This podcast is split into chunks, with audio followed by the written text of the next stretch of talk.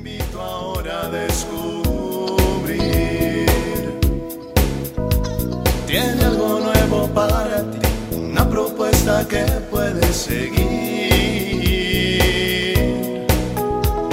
Una verdad que compartir, una nueva forma libre de vivir. Un sencillo estilo de servir, el camino hacia la santidad. Hola, qué gusto saludarte en otra cápsula de paz y bien. Vamos a invocar al Espíritu Santo que nos acompañe en estos momentos de reflexión, de paz, de encuentro con Jesús. Bueno, pues ya iniciamos nuestro domingo de ramos y ya la puerta se abre a esta semana en la que pues para nosotros cristianos es la semana más importante.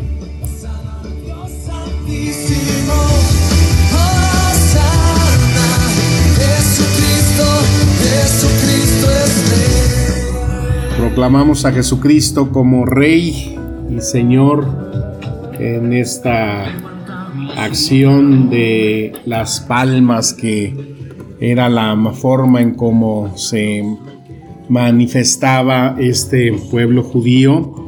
Y bueno, pues si estuviéramos en México, ¿cómo sería esa manifestación? ¿No? Aplausos, gritos, la ola, para darle esa alabanza, ese tributo a Jesús. Bueno, pero también te quiero compartir el que eh, tengamos eh, una reflexión para cada día de lo que hizo Jesucristo en esta semana. Esta semana, como les digo, que es la más importante y con cada cosa que hizo y dijo, pues nos quiso enseñar, nos quiso hablar de él, nos quiso mostrar cuál era su misión. Y por eso vamos a reflexionar cada uno de los días con los que esta Semana Santa nos lleva a reflexionar, nos lleva a encontrarnos en lo más significativo y profundo de nuestra fe.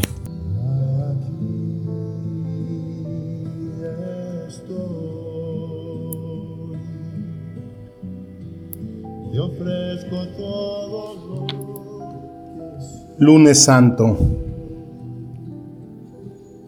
¿Qué hizo hoy Jesús? Jesús ha dormido en el pueblo de Betania, en la casa de Lázaro, Marta y María, sus mejores amigos. A media mañana sube andando a Jerusalén, que está a unos cuatro kilómetros.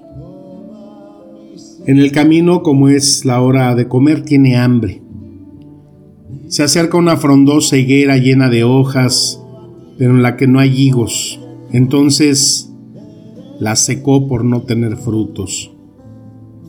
Al llegar a Jerusalén va al templo y lo encuentra lleno de comerciantes haciendo negocios y los echa latigazos, pidiéndonos que tratemos con respeto a Dios y a las cosas de Dios.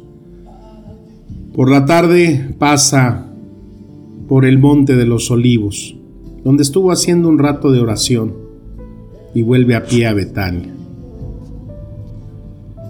A lo mejor Dios tampoco encuentra a ti los frutos que Él esperaba. Pídele perdón.